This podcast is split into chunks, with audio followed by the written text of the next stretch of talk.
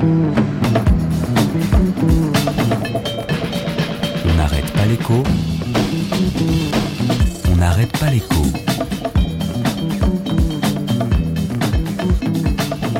Alexandra Ben Saïd. Je vous demande pardon, monsieur, de vous paraître aussi indiscret, mais vous êtes cheminot? Non. Contribuable. Hmm y aurait un million de Français liés personnellement à la SNCF. Soit ils sont cheminots, soit ils ont un proche qui est ou a été cheminot. Et bien désormais, nous sommes tous très liés à la SNCF. Nous allons tous éponger ensemble l'ardoise de ces 40 dernières années. Merci la politique du tout TGV. 35 milliards d'euros de dettes repris par l'État. C'est un fardeau pour le contribuable, mais la fin de la fuite en avant sur la politique du ferroviaire, le changement de modèle économique de la SNCF, c'est ce qu'on nous promet. Eh bien ça, c'est quand même une bonne nouvelle.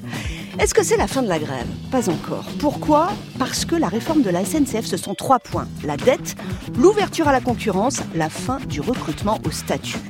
Ce matin, sur la dette, le gouvernement est sorti du flou, mais sur la concurrence et sur le statut des cheminots, tout est en train de s'écrire. Si les cheminots sont embauchés à partir de 2020 comme les autres salariés, eh il faut se mettre d'accord sur leur convention collective, le temps de travail, son organisation, la rémunération.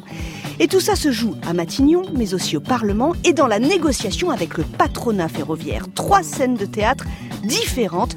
Et n'oublions pas qu'à la SNCF, il y a des élections professionnelles en novembre. Bref, aucun syndicat n'a intérêt à lâcher trop tôt. Donc ce matin, la grève à la SNCF n'est pas finie.